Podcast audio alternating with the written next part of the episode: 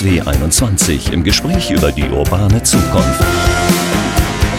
Der DSW 21 Podcast mit Michael Westerhoff.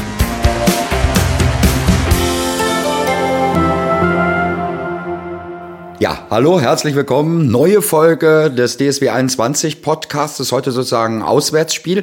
Wenn ich hier so mal aus dem Fenster gucke, gucke ich aufs Kaiser Wilhelm. Nee, ohne Gedächtnisdenkmal. Kaiser? Wilhelm Denkmal. Bernd Gieseking ist bei mir. Äh, Im Gegensatz zum Dortmunder Denkmal das Kaiser Wilhelm Gedächtnis. Genau, das heißt Denkmal ganz oder sowas war Kirche. Dies Ah, nee, hier- das war Berlin. Dies hier ist äh, nach seinem Tode errichtet worden im Gedenken über der Porta Westfalica, dem Weserdurchbruch. Danach beginnt dann die norddeutsche Tiefebene. An dieser Stelle also moin allerseits. Äh, Und ich gucke in eine tolle Wohnung, in der ein Preis steht, ein Hörspielpreis. äh, So ein süßes Gesicht, viereckig. Ja, äh, habe ich gerade im letzten Jahr bekommen. Das ist der Kinderhörspielpreis der Stadt Karlsruhe, wird verliehen im Rahmen der ARD Hörspieltage. Den habe ich bekommen für eine Produktion, die ich im letzten Jahr mit dem Hessischen Rundfunk gemacht habe. Ab nach Paris. Eine Geschichte so ein bisschen auf dem Hintergrund der 68er Bewegung. Eine fitte, taffe, moderne Oma, äh, geht ganz überraschend angetriggert auf die Fährte ihrer Jugend, ihrer jungen Jahre nach Paris. Über Nacht verschwindet sie. Zu Hause bricht der Betrieb zusammen. Die Kinder mit Hund Elvis vermuten ein großes Geheimnis, was dann ja auch stimmt, und reisen schwarz nach Paris hinterher mit dem ICE.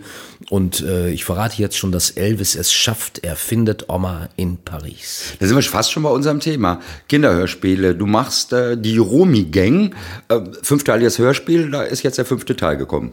Ja, das war so gar nicht geplant. Also die Jurumi Gang war äh, im Anfang ähm, eine, eine Idee noch ganz ohne Inhalt.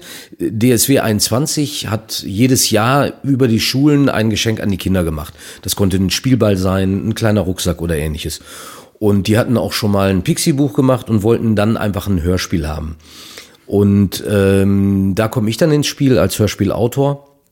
Und ich habe dann mit Thomas Steffen, das ist der Projektleiter von DSW-Seite, ähm, eine Stadtführung gemacht. Also der hat mir die ganze Stadt gezeigt, der kennt sich super aus mit Geschichte und Ecken und Kanten. Und dann sind wir am Zoo vorbeigefahren und er sagte, hier ist unser Zoo. Wir sind übrigens weltweit führend in der Nachzucht von Ameisenbären. Dann habe ich so Fledermausohren bekommen und ähm, habe dann im Folgenden eine Geschichte entwickelt. Eine Kindergang nennt sich Yurumi Gang. Und Yurumi ist der indianische Name für den großen Ameisenbären. Es gibt insgesamt drei Arten Ameisenbären. Der nächstgrößere, kleinere muss man jetzt sagen, heißt Tamandua, lebt überwiegend auf Bäumen, ist auch im Dortmunder Zoo beheimatet.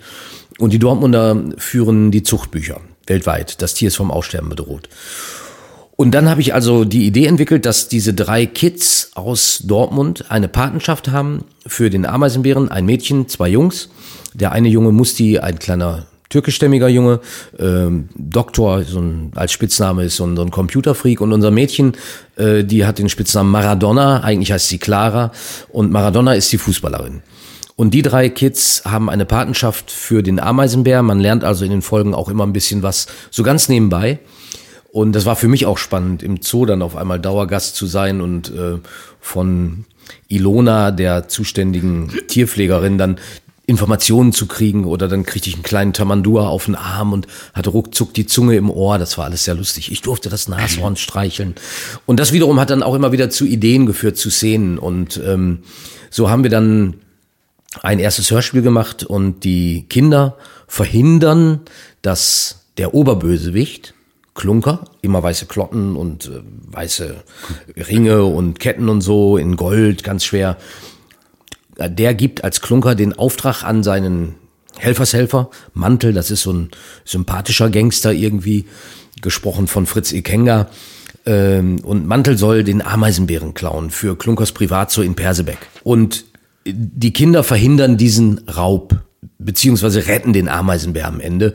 Und dabei kommt den Kindern dann immer noch zu Hilfe Onkel Herbert, gesprochen von Günter Rückert. Und äh, der Bösewicht ist Uli Schlitzer. Also es sind so Heroen der, der Dortmunder Szene, die dann auch die einzelnen Rollen mit gestalten, sprechen. Natürlich toll mit einerseits dem Idiom der Region und andererseits auch ihrem ganzen professionellen Können. Äh, das war großartig. Und dieses erste Hörspiel war so erfolgreich bei den Kindern, dass dann die Idee kam, äh, können wir nicht eine Trilogie machen? Und dann ist aus der Trilogie tatsächlich auch noch eine Buchtrilogie geworden. Und dann hatten wir es eigentlich beendet und abgeschlossen.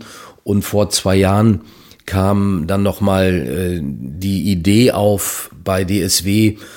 Ähm, das hat natürlich auch immer damit zu tun, dass Gelder frei wurden und plötzlich Produktionsmöglichkeiten da waren, ob wir nicht doch noch äh, Folge 4 und 5 machen wollten, könnten. Und da sind alle Beteiligten, also die Produktion auch äh, aus Köln macht das Headroom. Das ist Theresia Singer, eine ganz ausgewiesene Toningenieurin und Regisseurin für Kinderproduktionen. Äh, und ich, da sind wir mit, mit äh, großer Freude wieder eingestiegen. Und alle Sprecher auch.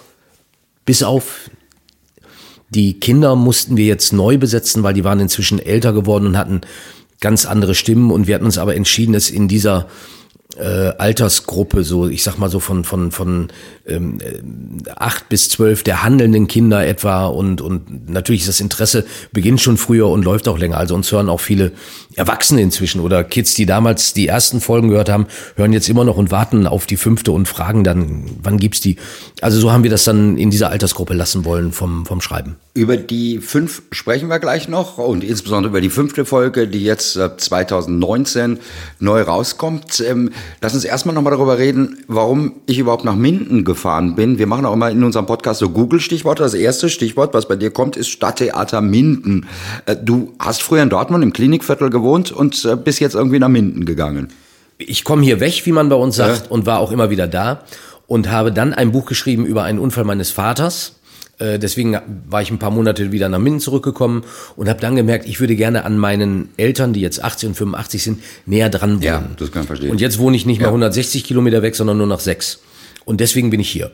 Und das Stadttheater ist äh, neben anderen Orten in Minden, ähm, früher war ich jahrelang im Bütz, das ist ein, ein Bürger- und Kulturzentrum.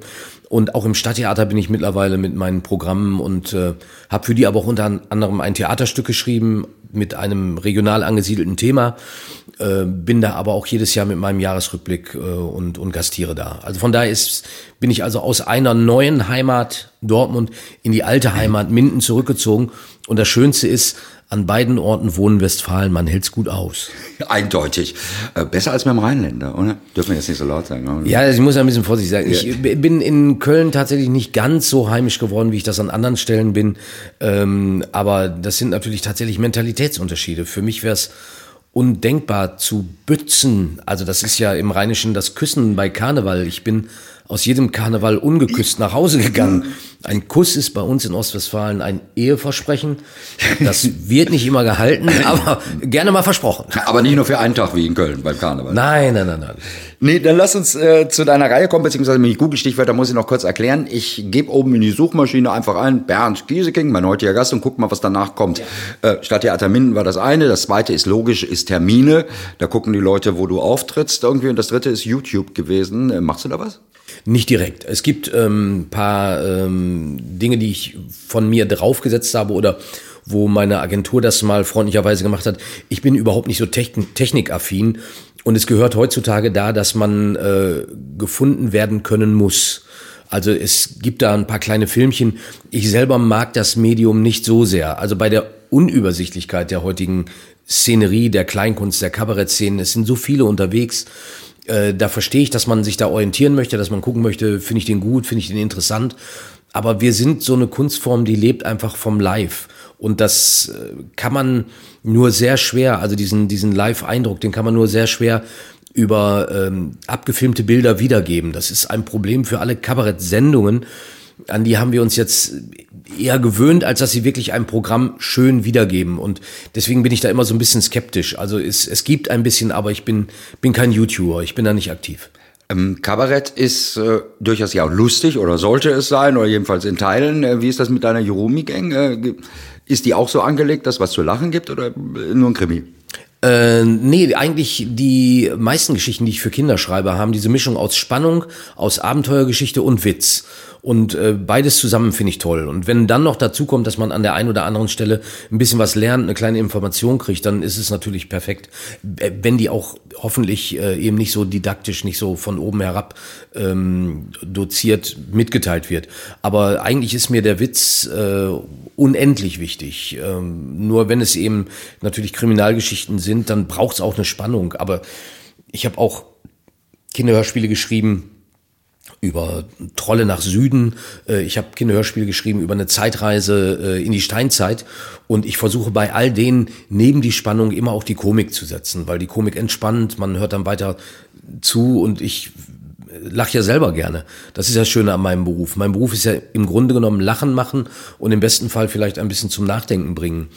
Und auch der Kabarettist ist ja jemand, der über die politischen Verhältnisse, über die politischen Verhältnisse eine politische Satire macht die kann natürlich auch mal sehr hart sein, die kann natürlich auch mal ähm, äh, Formen nutzen, die, die überhaupt nicht auf Komik hinauslaufen. Und es gibt auch einfach Themen, die sich ähm, also die ich einfach nicht mit den Mitteln der Komik würde bearbeiten wollen. Aber das führt jetzt zu weit. Bei Kindern finde ich, ist das Lachen unabdingbar. Dann lass uns zu der Gang zurückkommen. Das Schöne ist für die Menschen, die uns jetzt in Dortmund oder Umgebung hören oder die, die Dortmund kennen, diese Hörspiele sind nicht nur spannend, sind nicht nur was für Kinder. Man kann die auch gut als Erwachsener hören, weil man irgendwie immer wieder äh, Ecken wiedererkennt. Das heißt, ihr verortet das auch richtig in der Stadt. Ja, das war ganz spannend, auch im, im Herangehen. Also gerade bei der ersten Folge damals haben wir für jedes, also die, die Legende, äh, die ich dann entworfen habe, war, die Kinder waren früher zusammen in der im Kindergarten und sind dann in unterschiedliche Stadtteile gezogen, die natürlich auch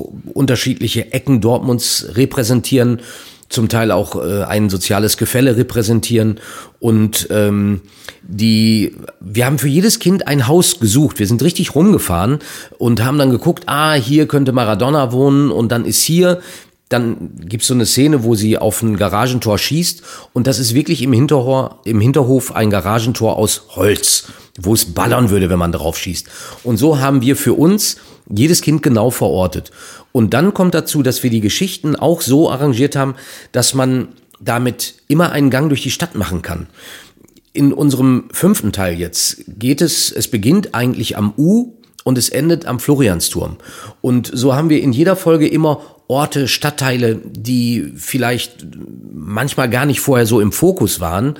Und jetzt wollten wir aber auch gern im Finale diese beiden wirklich absolut repräsentativen Orte, äh, einmal im Westfalenpark und einmal natürlich dann im Stadtzentrum das U, äh, die wollten wir gerne repräsentieren und hatten dann auch eine schöne Idee dafür, wie man ähm, diese Orte miteinander verbinden kann, so dass das, äh, wie ich im, im Hitch, Hitchcockschen Sinne, jetzt drücke ich mich natürlich nicht so aus, dass es für Kinder attraktiv ist, aber im Sinne von Alfred Hitchcock, es gibt dann Suspense, es gibt dann Spannung und ähm, ja, das, das macht dann Spaß. Und so könnte man jetzt auch ähnlich wie es einen Gang durch London gibt auf den Spuren der Beatles, könnte man jetzt ohne weiteres einen Gang machen durch Dortmund auf den Spuren der Jurumi-Gang. Ja, das ist doch mal eine spannend.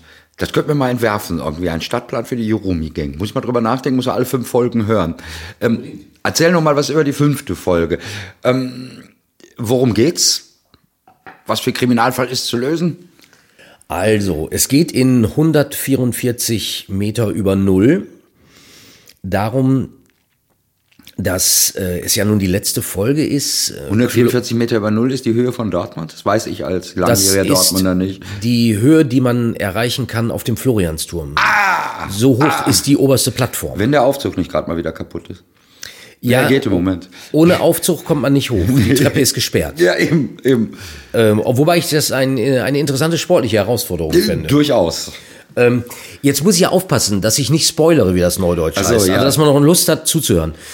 Ähm, der Fall als solcher entsteht durch einen großen Zufall. Im U ist eine Ausstellung, und zwar die Ausstellung über Pink Floyd, die legendäre Musikgruppe. Und es gibt dort einen kleinen Talisman. Den Jetzt an der Stelle unterbreche ich. Sag mal, liebe Hörer dieses Podcasts, stellt mal den DSW 21 Kanal bei YouTube an. Da ist nämlich ein Film von mir über die äh, Pink Floyd Ausstellung. Ich muss mal kurz ein bisschen Werbung machen. Um, unbedingt, unbedingt. Ja, ja, also. Und äh, da haben wir also die Idee entwickelt, dass ähm, der Gitarrist ein Maskottchen hat und ähm, unser Haupt, unsere, eine unserer Hauptrollen, nämlich der Bösewicht Mantel, der gerade wieder mit Klunker im Knast sitzt, aber immer eigentlich das Herz am richtigen Fleck hat und eigentlich auf dem Weg ist, ein Guter zu werden. Der hat so ein ähnliches Maskottchen und die werden verwechselt und daraus entsteht der Fall. Und äh, dann gibt es eine Verfolgungsjagd und äh, dieses Mal kennt Klunker keine Gnade und entführt sogar Maradona. Und ähm, das ist also eine kleine Jagd durch die Stadt, die dann oben auf dem Floriansturm endet. Und das ist ganz spannend, weil sich auch am Ende im Grunde genommen Klunker selber die Karten legt. Und das ist spannend, musikalisch ganz toll gemacht. Die Geräusche sind super und die Sprecher sind fantastisch. Das ist bis in die Nebenrollen äh, attraktiv besetzt. Und du schreibst nur oder sprichst auch was? Nee, ich bin äh, da tatsächlich bei diesem Hörspiel immer der Autor. Äh, man hat uns Autoren nicht gern in der Produktion dabei. Ich kriege Hast dann tatsächlich oder ja, ne, man kriegt dann mal so eine kleine Nebenrolle mhm. ähm, und das liegt auch ein bisschen daran, die Regisseure müssen manchmal ein bisschen verändern, die müssen manchmal an einer Stelle ein bisschen raffen oder ein bisschen kürzen. Und das bedeutet dann immer, man müsste mit dem Autoren, wenn er dann da ist, jetzt in eine lange Diskussion eintreten. Mm, mm. Ich gelte als relativ uneitel.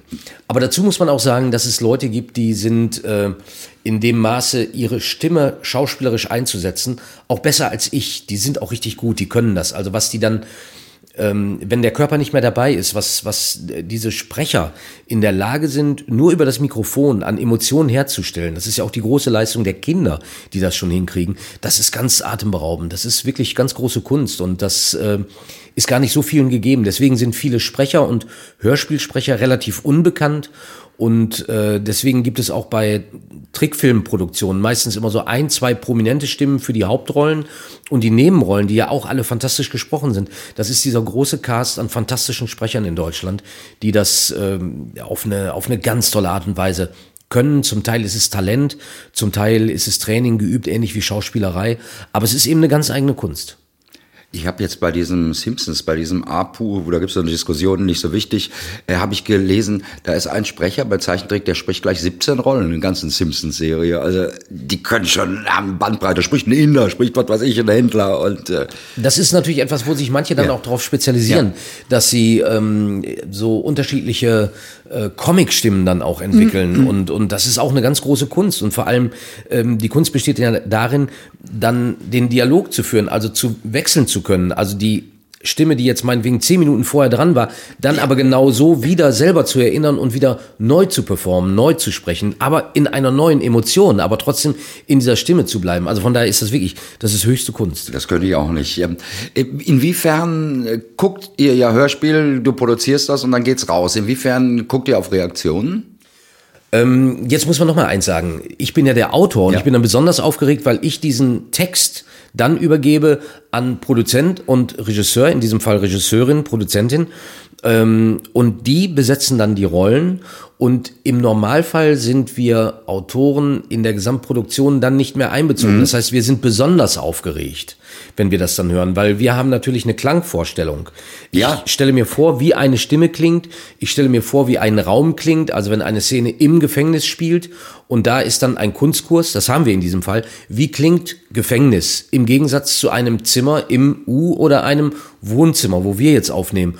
Und so hat ja jeder Raum auch einen unterschiedlichen Klang und das alles akustisch einzufangen und wiederzugeben, das ist ja gerade diese, diese Kunst. Und wenn dann, und das ist bei diesem Hörspiel der Fall, bei 144 Meter über Null, wenn dann die Stimmen, die Geräusche, die Musik, äh, das Führen der Schauspieler in ihrer Interpretation, wenn das dann zusammenführt zu einem Ergebnis, wie ich es mir innerlich schon gedacht und gewünscht habe, dann ist es natürlich perfekt. Das ist ja ein bisschen so wie bei Romanverfilmungen, das kennen wir alle. Dann gehen wir ins Kino und denken, wir haben uns den aber ganz, ganz anders vorgestellt. Ja. Kann das passieren bei so einem äh, Hörbuch äh, oder das ist schon mal? Es ist schon mal passiert. Ich äh, habe äh, vor einigen Jahren ein Hörspiel gemacht, wo ich von der weiblichen Hauptrolle total äh, ja fast enttäuscht war. Also nicht, weil sie schlecht war, sondern weil das so anders war, weil ich das in der ganzen Anlage mir anders gedacht hatte. Eine andere Dynamik, eine andere Charakteristik.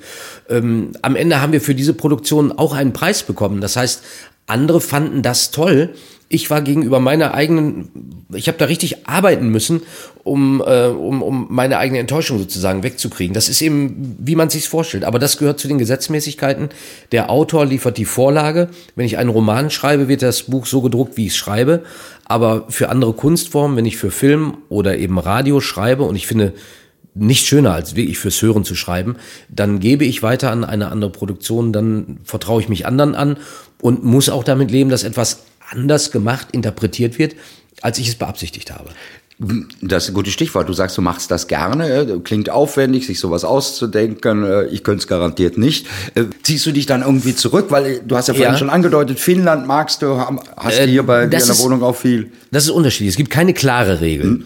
Ähm, in Dortmund habe ich zum Beispiel dann auch so gemacht, dass ich zum Teil an die Orte gefahren bin, wo etwas spielen sollte und habe mich da hingesetzt. Weil ich muss ja den äh, Hörer, das sind jetzt zwar in der Hauptsache Dortmunder Kinder, aber es hören ja auch mal andere. Nicht jedes Dortmunder Kind kennt sich überall in Dortmund Klar. aus. Ich muss also auch vermitteln, wie sieht dieser Ort denn aus? Und das kann ich ja nicht machen. Wir haben das in diesem Fall äh, gemacht in dieser Reihe ohne Erzähler. Also es gibt nicht einen, der sagt, so und da vorne steht dann das Haus, sondern es muss im Dialog wiedergegeben werden, wo bin ich? Wie sieht das Ach. aus? Was ist das für eine Ecke? Wo, wo befinde ich mich? Und das ist dann dieses Zusammenspiel zwischen Akustik und Wort. Und da ist es dann natürlich ganz schön, wenn du dich da hinsetzt, wenn du dich da reinsetzt. Im vorletzten Hörspiel Schaumgrüße aus Wickede gab es eine Szene im ähm, Automobilmuseum und dann bin ich natürlich in dieses Automobilmuseum gegangen und ich bin natürlich auf den Floriansturm gegangen und habe da oben dann auch gesessen, geschrieben ähm, und, und das macht dann Spaß. Den richtigen Prozess, das lange Schreiben, das mache ich dann je nachdem, im Normalfall bei mir zu Hause am Schreibtisch. Manchmal gibt es eine Idee, die ich auch mal beim Kaffeetrinken unterwegs oder im Wald notiere. Und manchmal fahre ich auch zielgerechtet irgendwo hin. Also das kommt immer auf den Produktionsablauf an. Also ein Hörspiel habe ich auch schon für die Jurumi Gang größtenteils auf Gomera geschrieben und habe vorher aber eben alles sauber durchrecherchiert, hatte noch Fotos gemacht, damit ich nicht äh, irritiert bin, wobei ich natürlich auch immer die Möglichkeit habe, dann nochmal anzurufen, zu sagen, äh, Thomas, wie sieht denn das eigentlich aus? Ähm, oder wenn ich dann merke, dass ein Ort sich nicht eignet, äh, dass man an einem Ort eine bestimmte Szenerie nicht spielen kann, dass sie nicht deutlich wird so gibt's ja unterschiedliche Sachen. Ähm, dann müssen wir auch, wir haben ja immer die Freiheit auch zu erfinden. Wir müssen ja nicht ja. sklavisch wiedergeben, was da ist. Also es gibt dann ein kleines Tor im äh, Rombergpark und da haben wir dann einen unterirdischen Gang erfunden, der quer rüber geht bis nach Hörde. Und äh, dieses Tor, äh, darunter lagen tatsächlich mal Eiskeller, wo man Eis für die Sommer gesammelt ja. hat, weil man die aus den Teichen im Rombergpark rausgebrochen hat und die wurden dann in die Kühle dieser Keller gelegt, äh. weil sie dort kaum Spannend. abgeschmolzen sind. Ah. Und wir haben dann eben erfunden, ja. also als wir dann auf der Fährte waren und diese Keller entdeckt haben, dass es dort einen Weg jetzt durchgibt. Und dann haben wir das wieder an andere Ecken der Stadt angedockt. Und das ist dann das Tolle, viele Dinge zu schreiben, die es gibt und daneben aber auch die Fantasie bemühen zu können. Und da muss man dann, auch wenn man zu Hause sitzt und schreibt, auch an manchen Tagen aushalten, dass einem gar nichts einfällt und an anderen Tagen sprudelt es aus dir raus. Ähm, jetzt haben wir den Leuten hoffentlich den Mund reichlich wässrig gemacht, was die Jerome Gang anbetrifft. Im Grunde genommen reicht's bei Google oder so Jerome Gang einzugeben, dann kommst du auf die Seite und dann kannst du die, glaube ich, auch kostenlos hören, wenn mich nicht alles täuscht. Genau, dann kann man, äh, kann man die hören, kann man die downloaden. Man kann natürlich auch auf der DSW 21 Seite sie suchen. Ähm, Jerumi-Gang de führt, da bin ich jetzt nicht ganz sicher. Ich bin, nee. habe die aktuellen Adressen. Ja, das war eine ganz komische Adresse. Ich habe die aktuelle ja, ja. Adresse nicht im Kopf, dummerweise. Aber, Aber wenn man es bei Google eingibt, Google, kommt man sofort drauf. Man findet das so gut. Und man kann auch auf meiner Seite nachschauen, da wird es auch verlinkt. Genau, berndgieseking.de. Bernd-gieseking.de, ja. Super. Was wir immer noch am Ende unseres Podcastes machen, ist äh, drei Lieblingsorte. Da sind jetzt, wenn ich Leute in Dortmund interview, fällen denen häufig Dortmunder Orte ein. Dir könnten aus den Hörspielen welche einfallen. Du kannst aber uns auch mal hier nach Minden locken. Äh, also, was wären so deine drei Lieblingsorte? Oder nach Finnland, du gerne meine hinfährst. Genau, meine Lieblingsorte weltweit? Ja, meinetwegen weltweit. Also, ein Ort, da bin ich einfach total gerne, das ist hier tatsächlich in Minden. Es gibt auf der Strecke zwischen Minden und Petershagen eine Mühle an der Weser. Ich bin ein Kilometer davon entfernt aufgewachsen und an dieser Mühle zu sein, runterzugehen und an der Weser zu sitzen, das ist einer meiner absoluten Lieblingsorte. Ein anderer Lieblingsort für mich ist in, tatsächlich in der Arktis. Äh, ganz oben, ganz rechts, da gibt es Baffin Island, das liegt links gegenüber von Grönland. Äh, eine unglaublich schöne Landschaft, die ich mal habe besuchen können, die finde ich über die Maßen schön. Und dann ist einer meiner Lieblingsorte tatsächlich Lappland in Finnland und das trifft die ganze Region. Das ist alles schön, das äh, habe ich zum Teil bereist und da war ich an einem Fluss namens Lemmenjoki und der führt in ein Gebiet, da gibt es dann sogar noch Goldsucher. Und das ist unglaublich schön, wenn man da rumläuft, hat man das Gefühl, man läuft durch einen Naturfilm, dauernd laufen Rentiere quer und es ist äh, Und die unendlich schön. Headbanger Weltmeisterschaft, die gibt's auch in Lappland. Es gibt die Luftgitarre. Äh, Luftgitarre, das war's nicht Headbanging, genau. Die Luftgitarren. Ja. Air Guitar World Championships Genau. in Oulu. Ja, in Ulu. Schöne Stadt, kann ich nur empfehlen. Ja, natürlich. Sehr netter Markt und äh, so, jetzt ähm, fragen wir gleich beim Finnland-Tourismus nach, was die uns bezahlen. nein, nein, aber Finnland äh, mögen wir beide, habe ich gerade schon gemerkt. Bernd Gieseking, herzlichen Dank, dass wir uns eine halbe Stunde unterhalten durften über die Jurumi Gang. Im Grunde genommen haben wir alles gesagt, nämlich einfach bei Google mal eingeben, dann könnt ihr diese Hörspiele hören. Und äh, wirklich ganz tolle Sachen. Und gerade die Dortmunder werden ganz viele Ecken kennenlernen. Ist nicht nur was für Kinder, ist deshalb auch was für Erwachsene. Herzlichen Dank.